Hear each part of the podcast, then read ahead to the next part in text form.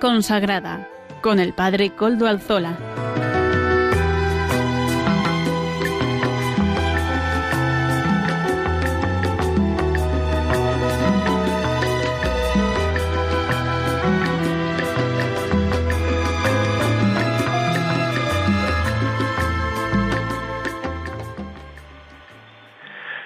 Buenas tardes, hermanos y amigos oyentes. Hoy es jueves y son las cinco de la tarde. Por tanto la hora de vida consagrada en Radio María. Les saluda con sumo gusto Padre Coldo Alzola Trinitario. Hoy emito como de costumbre desde Algorta, Vizcaya, desde la parroquia del Santísimo Redentor. Me encomiendo al comienzo del programa al Beato Domingo Iturrate, cuyas reliquias custodiamos gozosos en nuestro templo parroquial. Saludo también a quienes nos, están ayudando en el control desde Madrid, Juan Manuel. Gracias a su buen hacer podemos transmitir este programa. Y aquí, junto a mí, Amaro Villanueva, que también me está ayudando a emitir desde, este, desde Algorta. Hoy es 12 de septiembre, fiesta del Santo Nombre de María.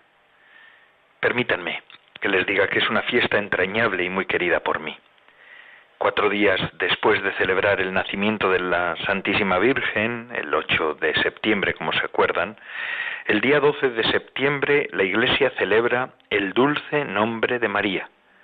Recientemente, en la nueva reforma del misal, en la tercera edición típica, la que ahora utilizamos para celebrar las misas, se ha dedicado una misa a esta celebración con todas las oraciones propias para bendecir el nombre de María, tal como hacemos cada vez que rezamos el Ave María.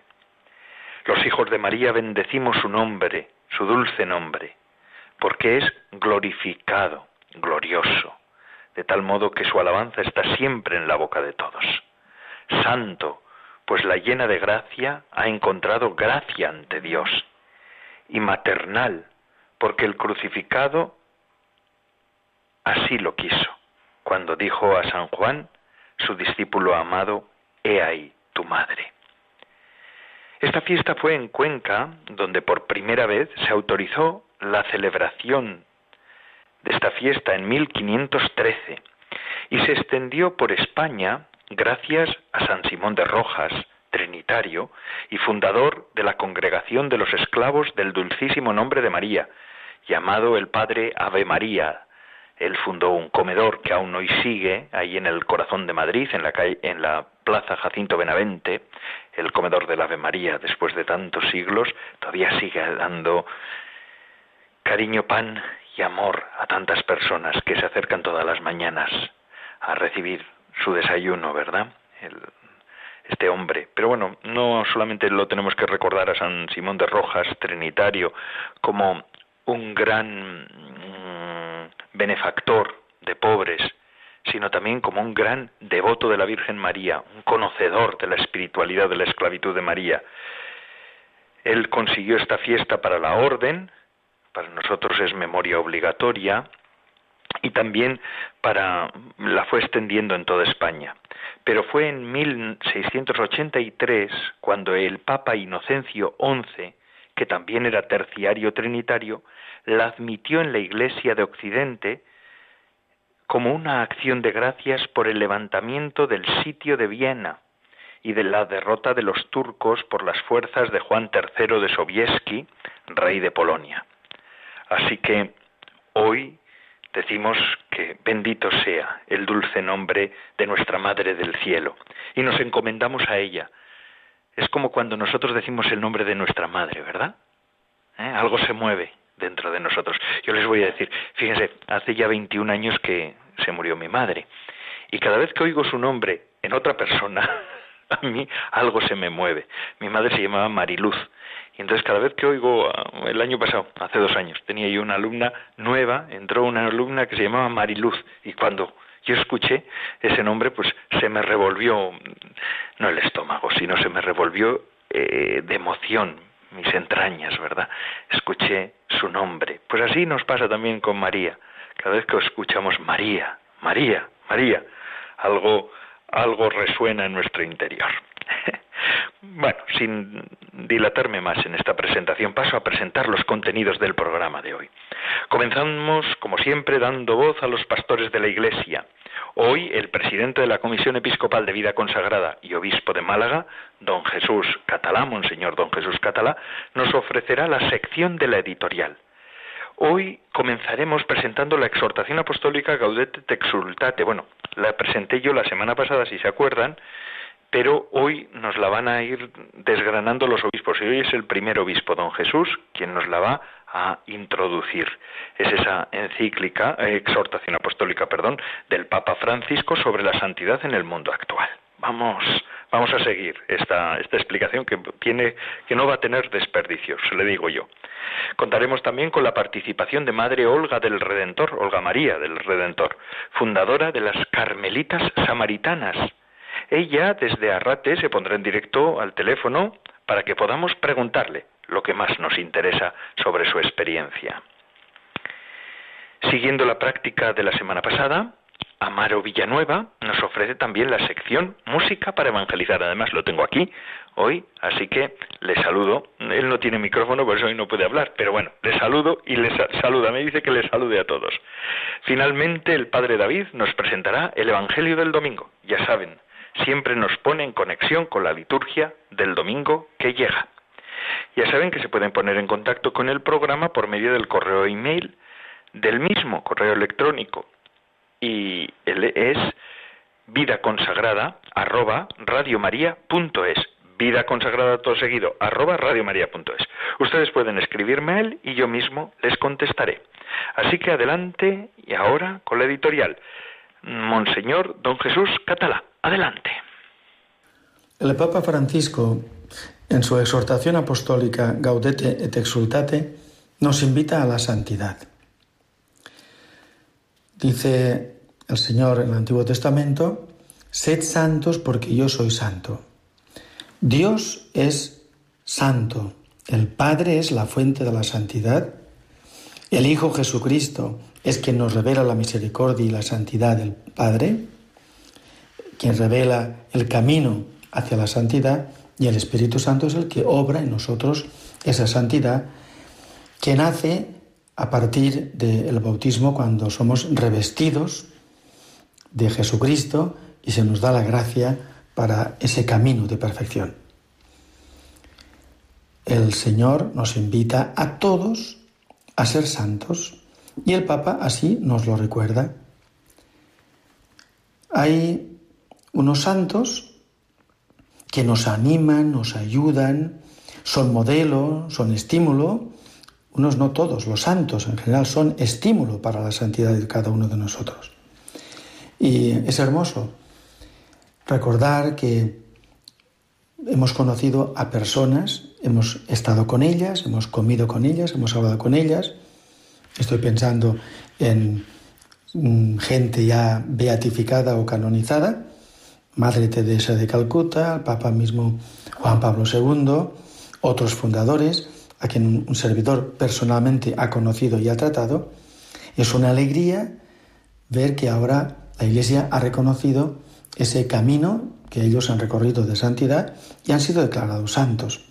Ellos son los amigos de Dios, los que nos animan y estimulan en ese camino de la perfección. El la figura más importante en este caso es la de la Virgen María, lógicamente. Y el Papa nos anima porque nos habla de esa santidad de cada día y de la santidad de los santos de la puerta de al lado. La santidad no es para personas especiales o para gente súper selecta. La santidad, nos dice el Papa, es para todo el mundo, todos los cristianos estamos llamados a ser santos. Y todos podemos conocer a personas cercanas a nosotros que no han sido beatificadas o no serán beatificadas nunca, pero que son verdaderos santos, porque el Señor ha obrado en ellos esa maravilla. La santidad no es fruto del esfuerzo humano. La santidad es regalo del Señor. Jesucristo nos ha salvado, nos ha redimido, el Espíritu Santo obra en nosotros maravillas como hizo en la Virgen, dándole esa perfección y adornándola con la santidad y con la, la gracia más grande, la mujer sin mancha ni pecado. Estamos pues todos invitados a recorrer ese camino de santidad que es para todos, que no es solamente para unos cuantos y que el Papa nos dice que conviene que nos pongamos manos a la obra.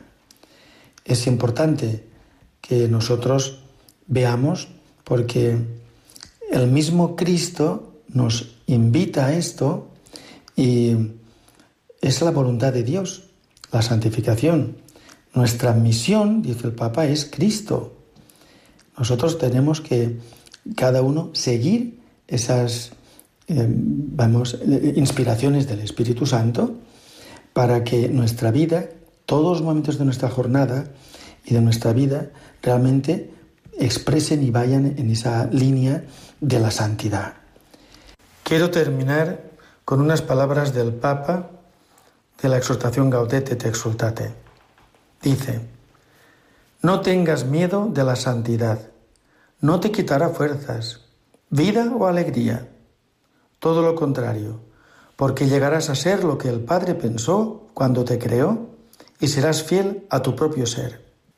Depender de Él nos libera de las esclavitudes y nos lleva a reconocer nuestra propia dignidad.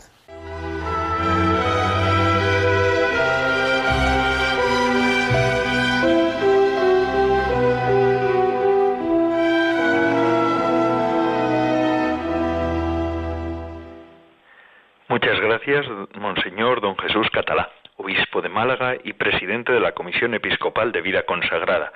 Ya ven, nos van a ir explicando poco a poco esta exhortación interesante y además importante del Papa Francisco. Les decía al comienzo del programa que hoy tenemos a una invitada un poco especial, Madre Olga María del Redentor. Esta chica Digo chica porque nació el 3 de junio de 1970, allí en un pueblo cercano al que estoy yo ahora. Ya saben ustedes que yo estoy emitiendo desde Algorta, Vizcaya, pues aquí, cerquita en Baracaldo, nació ella. Vivió en Algorta, en mi, pueblo, donde estoy, desde donde emito. Ahora nos lo explicará ella. Y, y después eh, fue a vivir con su familia a Lejona, un pueblo cercano, el, el pueblo contiguo. Así que dice ella que se siente más bilbaína que otra cosa, porque todos estos pueblos están junto a Bilbao. Es el Gran Bilbao, lo que aquí se conoce como el Gran Bilbao. Esta bilbaína, a los 18 años, eh, cuando los cumplió, en 1988, eh, fue al día siguiente de cumplir los 18 años. Fue a Medina de Río Seco, Valladolid, para ingresar en el monasterio de las Carmelitas Descalzas. Tomó el hábito el 4 de diciembre de 1988 e hizo su primera profesión el 3 de octubre del 92. Y desde, perdón, hizo su profesión solemne, perdón, el 3 de octubre de 1992. Y lo que ha pasado desde entonces hasta hoy nos lo comentará ella misma. Buenas tardes, Madre Olga, ¿qué tal está? Hola, buenas tardes. Pues estupendamente, muy bien, gracias a Dios. ¿Verdad?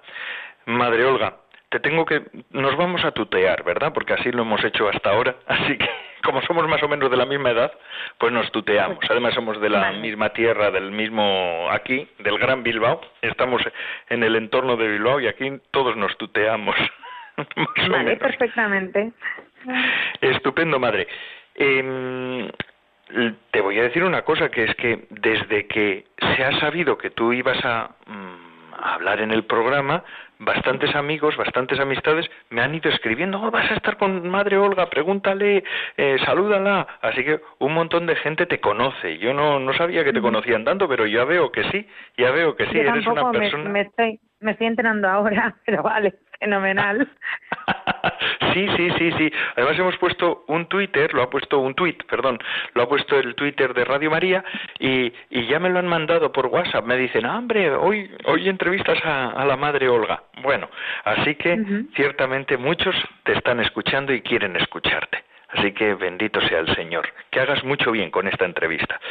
Madre, a mí me gustaría que nos hablaras de primer, en primer lugar de tu infancia, de tu familia, ¿Cómo fue fuiste descubriendo tu vocación eh, en un momento en el que en la iglesia y también en, en esta diócesis de Bilbao tampoco había un florecimiento vocacional ya? ¿Y cómo fue todo aquello? ¿Nos lo podrías contar aquí en, para el programa de Vida Consagrada de Radio María? Sí, claro, con mucho gusto. A ver, pues mi infancia, lo primero que tengo que decir es que, que fue una infancia muy feliz. O sea, yo he tenido la, la gracia inmensa de tener unos padres buenísimos eh, que han logrado que me sintiera siempre muy querida, ¿no? Y sí que es cierto que eso, eso marca, marca desde luego la vida de una persona, ¿no?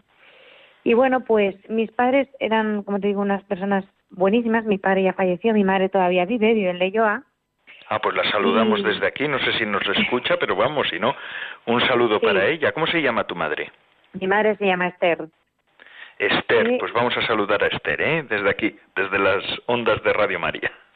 Muy bien.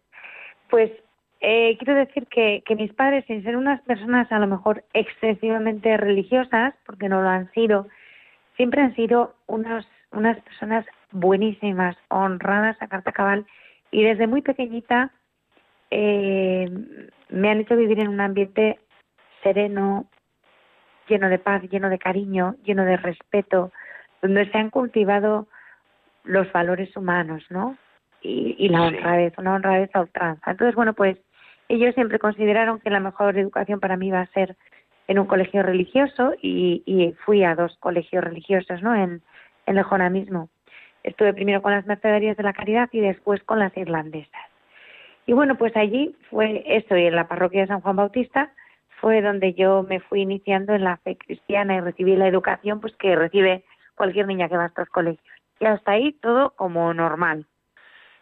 Pero entonces... Yo no era una niña especialmente piadosa tampoco, normal. Una niña normal, buena buena estudiante, no te buena no tenías pieza, así buena grandes pieza problemas. ¿Eh? Buena pieza, buena pieza también a veces. Pero buena bien, pieza bien. también, como todos los chavales, como todos los adolescentes. ¿Qué personas te ayudaron en todo ese momento a descubrir a Cristo en tu vida? Una persona que fue clave, que fue una religiosa en mi primer colegio, una mercedaria de la caridad, Sor Margarita, que ella a mí me habló por primera vez de un Jesús que me quería a mí así en concreto a mí, porque bueno, yo había oído hablar de Dios, había hecho la primera comunión, había ido a catequesis, pero sí, bien, pero como que eh, pues Dios era una cosa más, como las matemáticas o la clase de gimnasia, ¿no? Y de pronto ella me hizo ver que no, que Dios era alguien muy concreto, que en Jesús me quería a mí, se preocupaba por mí y estaba pendiente de mí.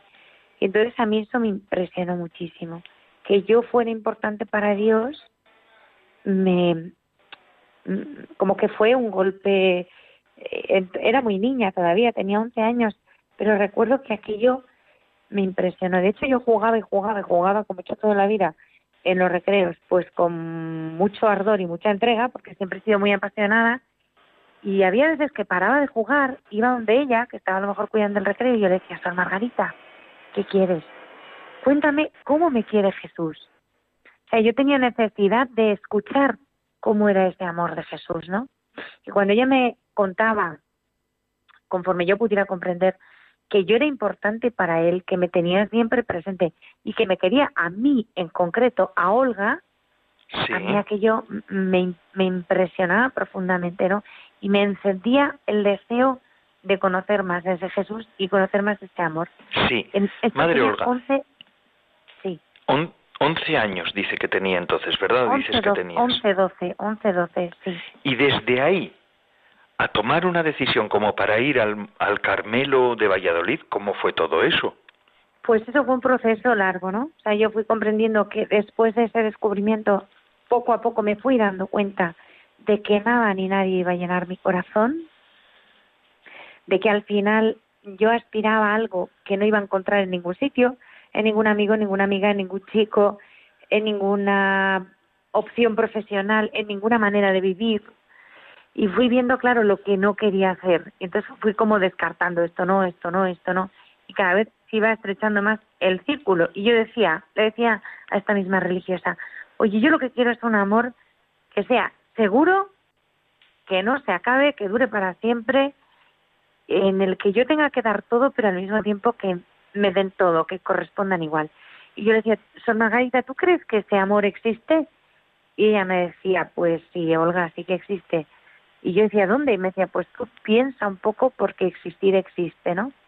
Entonces, pues en esa búsqueda, eh, acercándome cada vez más a Jesús y más a las religiosas del colegio, fui comprendiendo que yo tenía que ser solo para Cristo, ¿no? Y que nada fuera de Cristo iba a ser capaz de llenar mi corazón y hacerme feliz. Luego aprendí que eso tiene un nombre, que es vocación religiosa, ¿no? Y poco a poco fui descubriendo, esto te lo cuento en 30 segundos, pero fueron seis años de mi vida, ¿no? Seis años en esa efervescencia de la juventud, en todas estas cuestiones, difíciles supongo que también, porque son los años del crecimiento, y hasta que llegaste en un momento en el que tuviste que necesitabas entrar al Carmelo.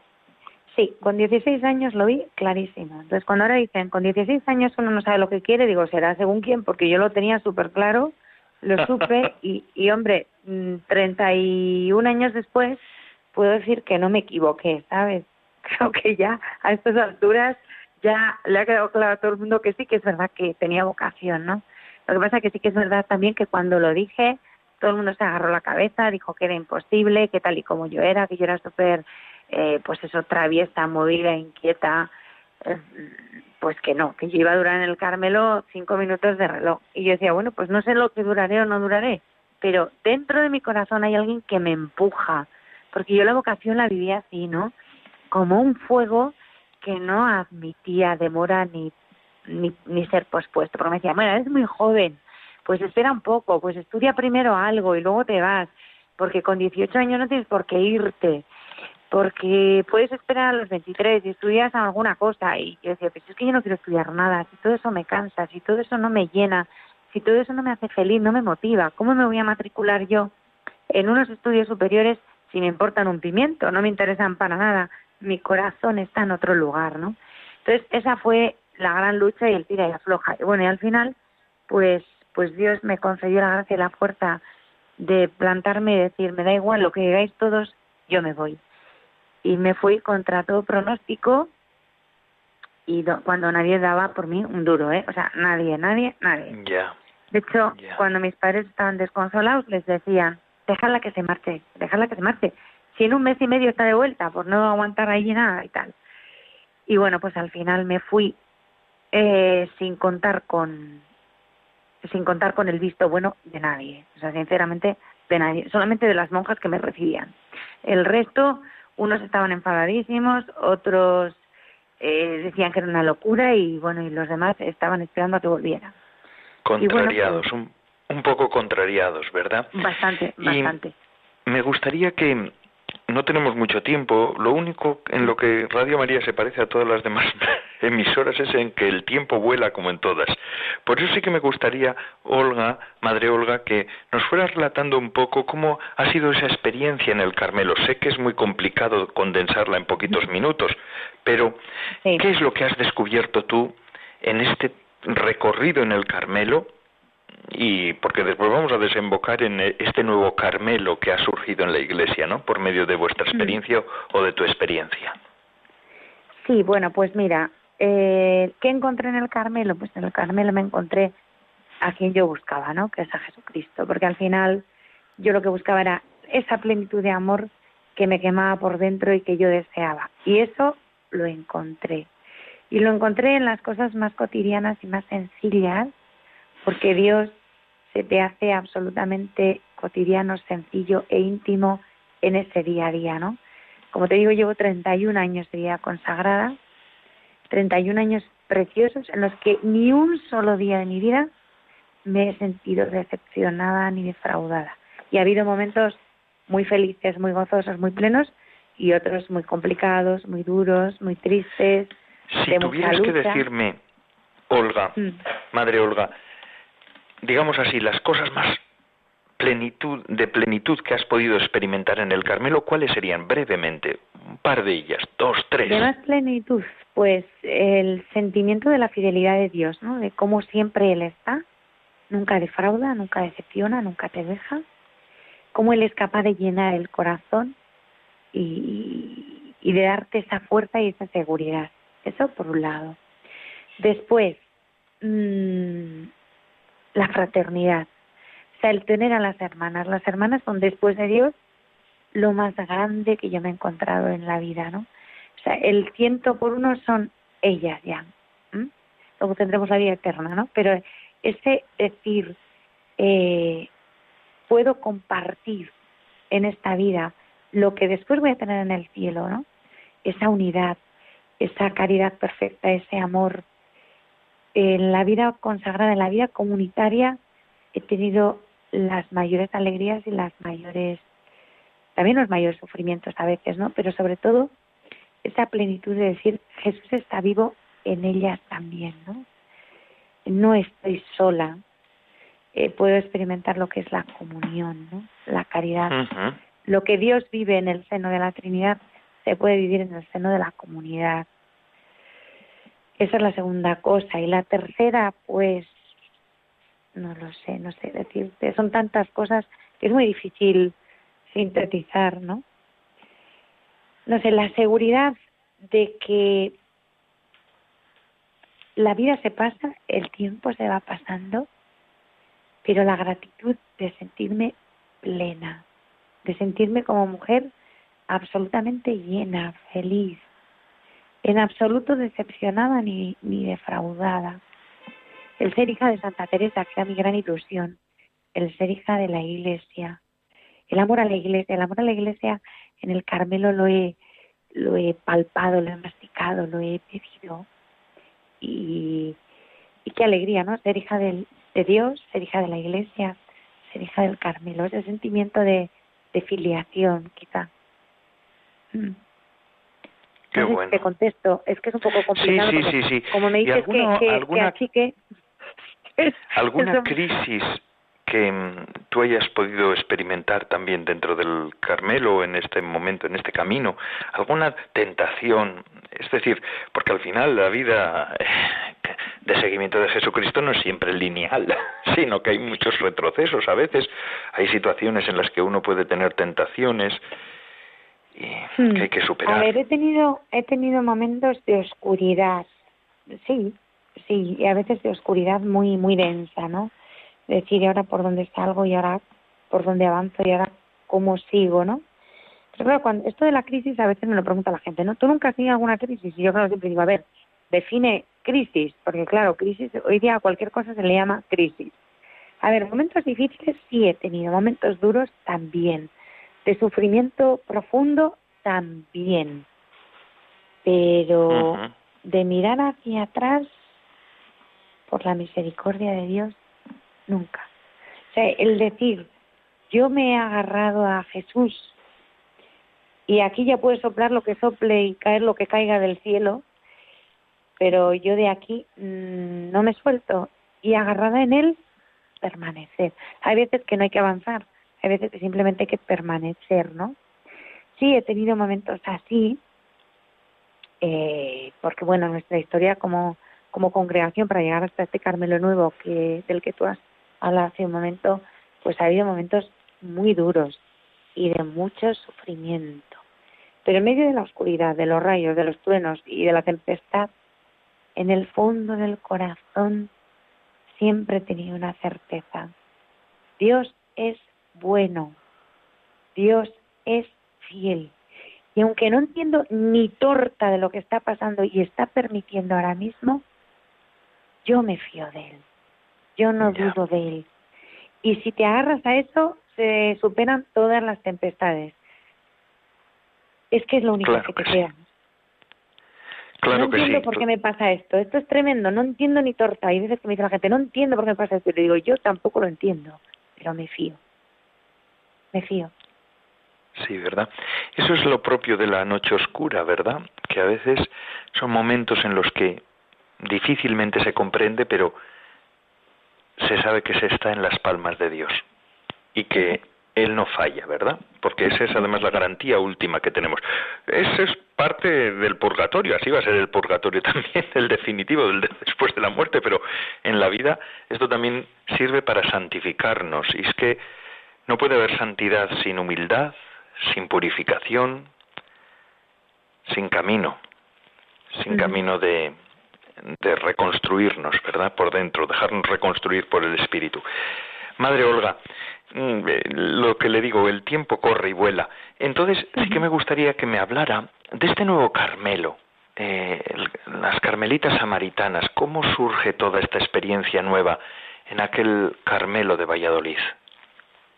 Pues mira, surge como surgen todas las cosas en el Carmelo, ¿no? Eh, en la oración, o sea, ante el Señor. El Carmelo es un monte de oración, ¿no? Y, y fue pues una víspera del Corpus delante del Señor expuesto en el Santísimo Sacramento, adorando a Dios en la Eucaristía, pues fue comprender que Él nos pedía algo nuevo, ¿no? Y, y palpar y experimentar muy dentro del corazón y muy vivamente eh, cómo Jesucristo está vivo y tiene un corazón de hombre, ¿no? El corazón de Jesucristo. Y ese corazón ¿Qué día fue? ser conocido y amado. ¿Qué día fue? El 16 de junio del año 2001. En el 2001. Sí. Sentiste que, que el Señor te llamaba a algo nuevo. Exacto. Sí. Después de esa llamada, ese primer momento, pues, pues evidentemente se va retando, se va madurando y Dios lo va iluminando, porque si hubiéramos sabido de golpe todo lo que iba a pasar después, yo creo que me da ahí un chungo y no lo cuento. Entonces, Dios, que en su pedagogía es muy sabio, dijo aquí esto poquito a poco y a sorbitos, no sea que se me muera esta pobre mujer antes de empezar a hacer nada y ya se fastidió el invento desde el principio, ¿no? Entonces, Dios es muy, muy padre y nos va cuidando. Entonces, lo primero que hizo fue hacerme conocer, conocer, pero no con un conocimiento intelectual, ¿no? Sino vivencial, pues cómo era el corazón de su hijo, cómo es el corazón de mi Señor, ¿no? El corazón de Jesús, ese, esa fuente de, aquel amor que yo había buscado toda mi vida como una loca. Entonces de pronto me lo encontré así como de bruce y el día que yo descubrí el corazón de Jesús fue como descubrí el Mediterráneo, porque yo decía, pero a ver, si toda la vida esto ha estado aquí y toda la vida estoy frecuentando los sacramentos y llevo 11 años siendo monja carmelita descalza y yo no me había enterado que de verdad, vivencialmente, cómo es el corazón de Jesús. Y de pronto se me concedió la gracia de saber, ¿no? Y de comprender, pero como te digo, no con la cabeza, sino con todo mi ser, con toda mi existencia. De conocer cómo soy conocida, ¿no? Y, y a partir de ahí mi vida cambió totalmente y, y la vida de las hermanas que estaban en Río Seco, pues también, ¿no? Y ya vinieron nuevas hermanas. Fue poquito a poco, o sea, desde el 2001 hasta el 2004, pues fue madurar esto que te estoy diciendo, penetrar más en esta llamada, comprender mejor, atismar más que quería Dios. Y lo primero que hicimos fue salir de Medina de Río Seco, sal de tu tierra, que le dice a Abraham, y vete a la tierra que yo te mostraré. Y entonces aquí era como, pero ¿a dónde? Como somos pocas, todo el mundo va a decir, pues, pues fue un poco como Abraham, ¿no? vete, sal de tu tierra, mi tierra era aquel monasterio donde todo era fácil, estaba ya colocado y ordenado, y, y, y, peregrina a una tierra que yo te voy a mostrar, ¿no? Y, y aunque seas vieja y estéril, porque éramos pocas y aquí yo no tenía pinta de, yo te daré una descendencia como las estrellas del cielo, ¿no? Fíjate de mí. Y entonces, pues fiadas en él, en el año 2005, nos fuimos de Medina de Río Seco a Valladolid, a la ciudad del corazón de Jesús, ¿no? Valladolid es, muchísima gente no lo sabe, pero es, es mi cantinela favorita, es la ciudad que él se escogió para manifestarse, ¿no? Y para revelarse. Lo mismo que la Virgen se reveló en Fátima o en Lourdes, el Sagrado Corazón de Jesús se ha revelado en Valladolid. Y hacia allí nos llamó y hacia allí fuimos. Y bueno, después de 1500 peripecias, estuvimos 11 años en Valladolid, en el centro de Valladolid, 11 años que fueron muy, muy decisivos, donde se fraguó toda una espiritualidad y un modo de vivir. En el año 2012 fuimos desde Valladolid por primera vez a Roma y presentamos un, un, un proyecto de constituciones en, en la congregación de, de la vida consagrada, ¿no? Sí. Y bueno, pues, pues en el año 2012 acudimos por primera vez. Eh, en Roma hay que decir que fue una bendición porque hemos palpado como la iglesia es madre, y cómo la iglesia nos cuida, ¿no? Y cómo cualquier brotecillo de cualquier planta lo mima, lo cuida, lo arropa, lo abriga y cuando esto se va haciendo grande y fuerte pues ya le permite volar solo, ¿no? Y de hecho hace hace escasamente un mes hemos recibido ya la posibilidad, estamos en ello, de, de poder ser aprobadas ya como un instituto de, derecho diocesano, ¿no? Ya se puede decir que estamos culminando, estamos en ese punto. Y bueno, pues eh, este Carmelo Nuevo, ¿en qué consiste? Sí. Pues yo siempre digo que nunca hemos dejado de ser carmelitas. Somos carmelitas samaritanas del corazón de Jesús. Somos hijas de Santa Teresa. Y como ella, nuestra pasión es Jesucristo, ¿no? La humanidad de Cristo. El corazón del Dios humanado, del Dios hombre, del verbo encarnado. Y se trata de contar lo que dice el Evangelio, lo que se os diga en oculto, subid y gritadlo desde las azoteas. O sea, esto que en la intimidad de la oración, en la intimidad del Carmelo, recibís, no lo guardéis para vosotras. Sed maestras de oración y de intimidad con Dios para la iglesia. Entonces, nosotras tenemos un apostolado, eh, pero es un apostolado netamente espiritual. Quiero decir que no hacemos cosas, otros institutos religiosos hacen cosas, ¿no? Eh, pues, se realizan labores sociales o labores asistenciales. Pues, un niño aprende a leer, un anciano es asistido, un drogadicto es cuidado y atendido. Nuestra principal ocupación, la principal carencia que observamos en la Iglesia del siglo XXI, en la sociedad de España del siglo XXI, la principal carencia es la espiritual. La ausencia de Dios como ausencia y la falta de conciencia del ser humano de su propio ser espiritual. Que no somos un cacho de carne con ojos, que tenemos un corazón y un alma creada a imagen y semejanza de Dios. Entonces, despertar la conciencia de los hombres a esta realidad es también un servicio y un ministerio necesario, ¿no? Entonces, nuestra vida es muy parecida a la de las carmelitas descalzas, en el sentido de que tenemos un horario, unos usos, rezamos la liturgia de las horas completas, trabajamos manualmente como ellas, mm, tenemos una vida fraterna muy muy estrecha, pues como lo que es el Carmelo, ¿no? Y en un espíritu de mucha sencillez, como Santa Teresa quería. Pero luego abrimos el monasterio para acoger a todo el que tiene sed y le damos de beber de esa agua, ¿no? Nuestra principal ocupación es provocar encuentros con Jesús. Así que es como un manantial. Exacto. Un manantial del corazón de Cristo, ¿verdad? Efectivamente, enseñarles dónde está el agua que sacia la sed y que dejen de, vivir, de beber por ahí en aguas pútridas, aguas viciadas, aguas que no son sanas, aguas que son mentira. Sí, hay tanto, hay tanto de eso. Ciertamente, Madre Olga, estaría yo pues mucho más tiempo y seguro que también los oyentes, pero ya sabe, el tiempo vuela. Yo la voy a invitar a que en este programa de vida consagrada usted pueda darnos alguna chispa de esa de esa agua, ¿verdad? Que vas que van que vas descubriendo o que vais descubriendo todas las hermanas eh, carmelitas samaritanas, pero más adelante. Ya ya les informaremos también a los a los oyentes.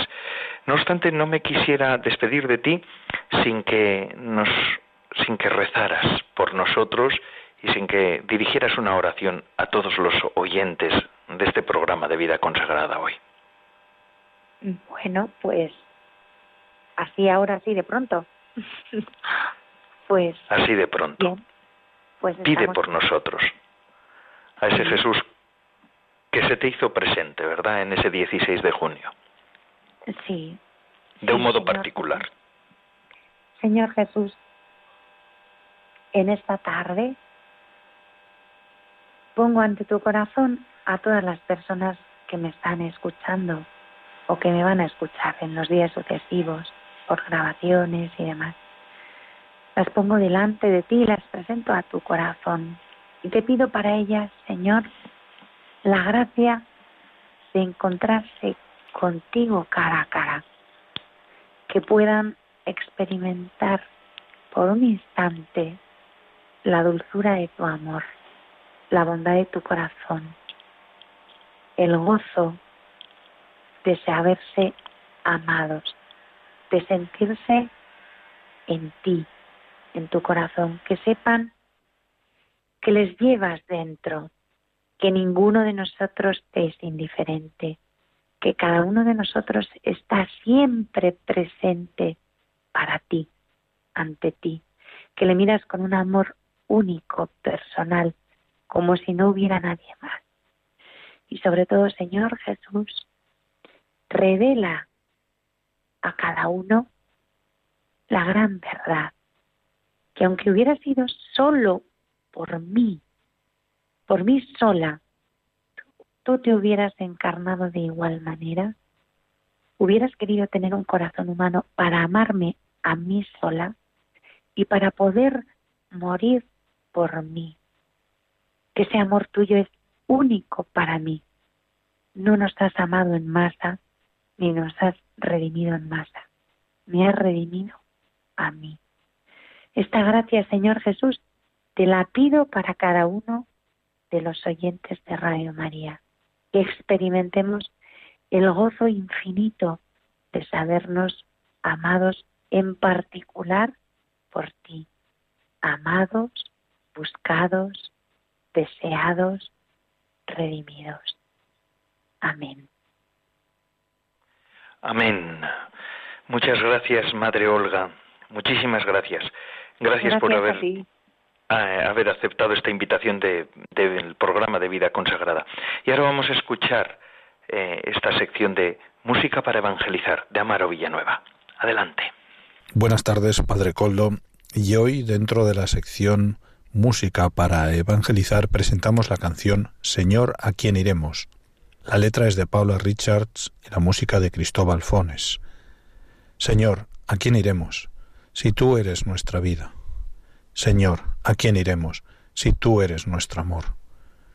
¿Quién como tú conoce lo insondable de nuestro corazón?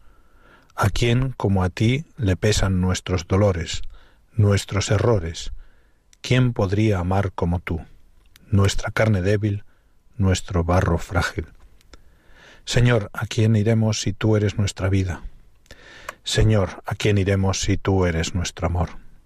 ¿Quién como tú confía en la mecha que humea en nuestro interior? ¿Quién como tú sostiene nuestra esperanza malherida y nuestros anhelos insaciables? ¿Quién como tú espera nuestro sí de amor? Escuchan a continuación, Señor, ¿a quién iremos? Señor, ¿a quién iremos? Si tú eres nuestra vida. Señor, ¿a quién iremos? Si tú eres nuestro amor. Señor, ¿a quién iremos? Si tú eres nuestra vida.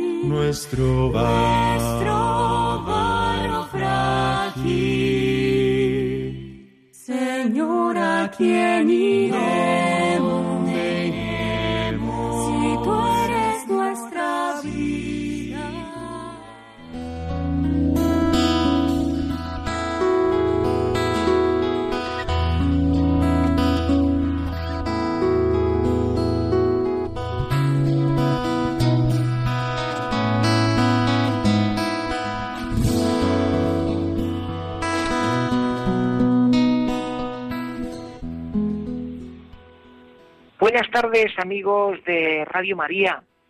Este próximo domingo, día 15 de septiembre, la Iglesia celebra el vigésimo cuarto domingo del tiempo ordinario. Vamos a escuchar el Evangelio de ese día que está tomado de San Lucas y dice así. En aquel tiempo solían acercarse a Jesús todos los publicanos y los pecadores a escucharlo.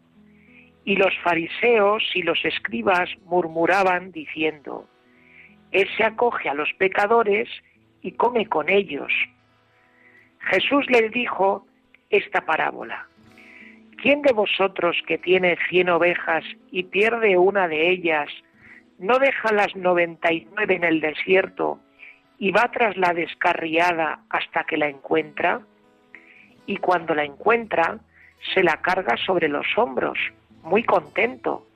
Y al llegar a casa, reúne a los amigos y a los vecinos y les dice, alegraos conmigo, he encontrado la oveja que se me había perdido. Os digo que así también habrá más alegría en el cielo por un solo pecador que se convierta que por noventa y nueve justos que no necesitan convertirse. ¿O qué mujer que tiene diez monedas, si se le pierde una, no enciende una lámpara y barre la casa y busca con cuidado hasta que la encuentra? Y cuando la encuentra, reúne a las amigas y a las vecinas y les dice, alegraos conmigo, he encontrado la moneda que se me había perdido. Os digo que la misma alegría tendrán los ángeles de Dios por un solo pecador que se convierta. Dieu.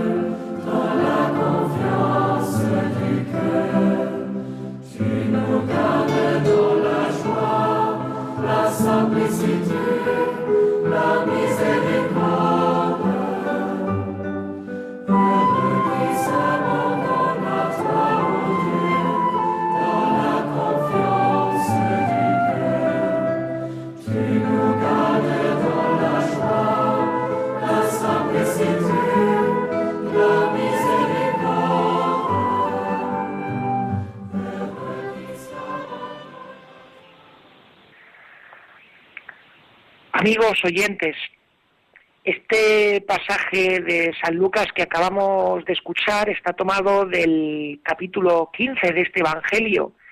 Es un pasaje muy famoso porque en él es donde aparecen las tres parábolas de la misericordia, la de la oveja perdida, la de la moneda perdida y la del hijo pródigo. Para adentrarnos un poquito en el contenido de este texto, pues sería bueno que nos hiciésemos una pregunta muy sencilla y es ¿por qué motivo Jesús cuenta estas parábolas? Y la respuesta nos la da el propio texto al principio, porque nos cuenta que todos los publicanos y los pecadores se acercaban a escuchar a Jesús.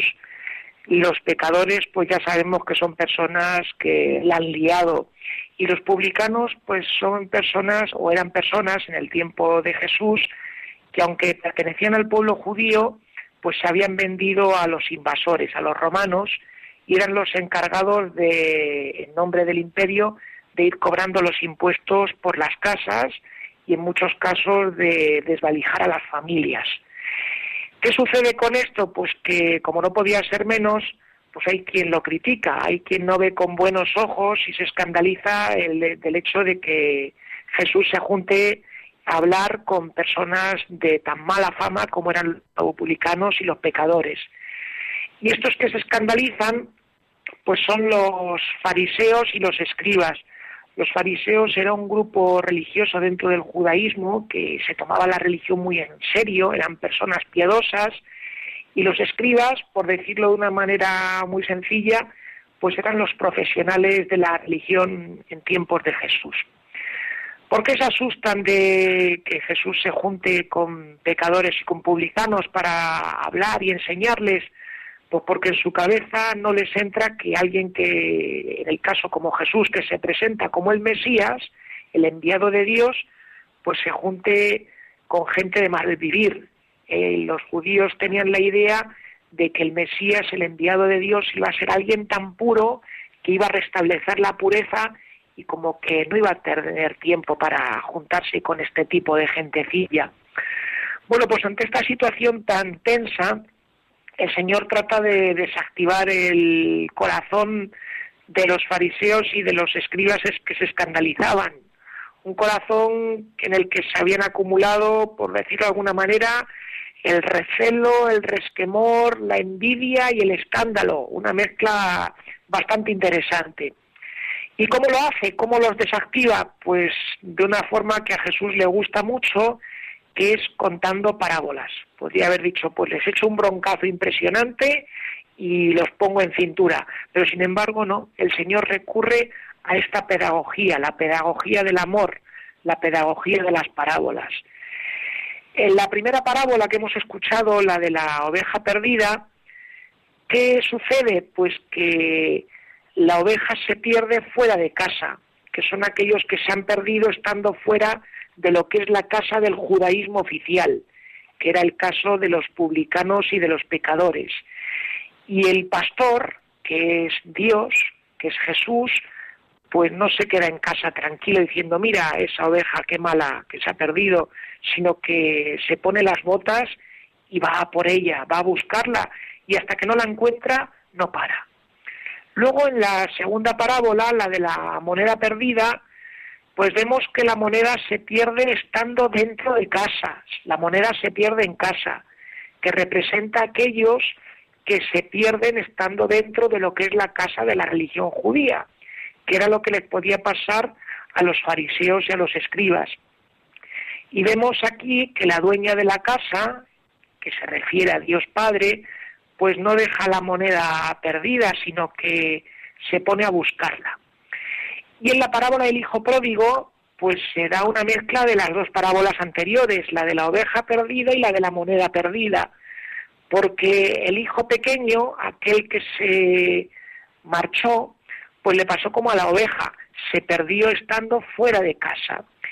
Y el hijo mayor, el hermano mayor, el que se quedó, pues también se perdió, pero a diferencia del pequeño, este último se perdió estando dentro de casa. Vemos que de esta manera, pues Jesús hace ver a los fariseos y a los escribas, nadie puede creerse superior a los demás ni justo, porque todos podemos perdernos y alejarnos de Dios tanto estando fuera de casa como dentro de casa. O dicho de otra manera, estando fuera de lo que es la religión o dentro de lo que es la práctica de la religión. Y este texto se nos cierra de una manera que es muy curiosa porque tanto en, los tres casos de las parábolas siempre se nos dice que Dios cuando encuentra aquel que se ha perdido hace fiesta, se alegra e invita a los demás a celebrar con él lo bueno que ha sucedido, que es poder encontrar al que estaba perdido. Pues amigos oyentes, dejémonos encontrar por Dios y si ya estamos encontrados por Él, pues alegrémonos con Él y hagamos fiesta por la vuelta de tantos hermanos y hermanas nuestras a la casa del Padre. Que tengan una feliz tarde.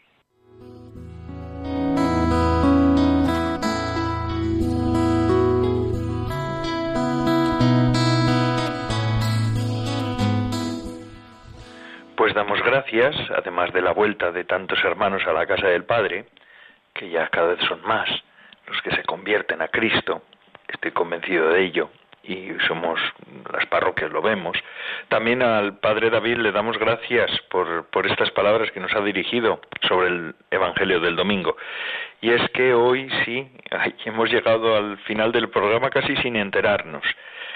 Gracias a todos los que semana tras semana nos ofrecen su fidelidad y compañía. Es una gozada contar con ustedes.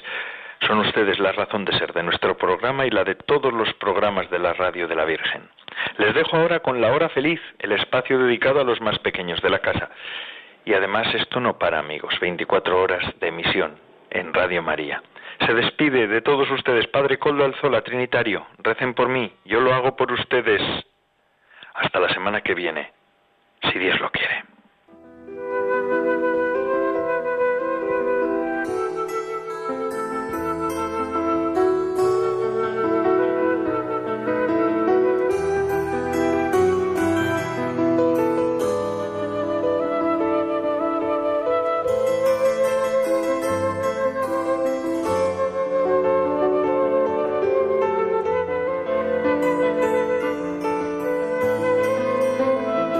Consagrada con el Padre Coldo Alzola.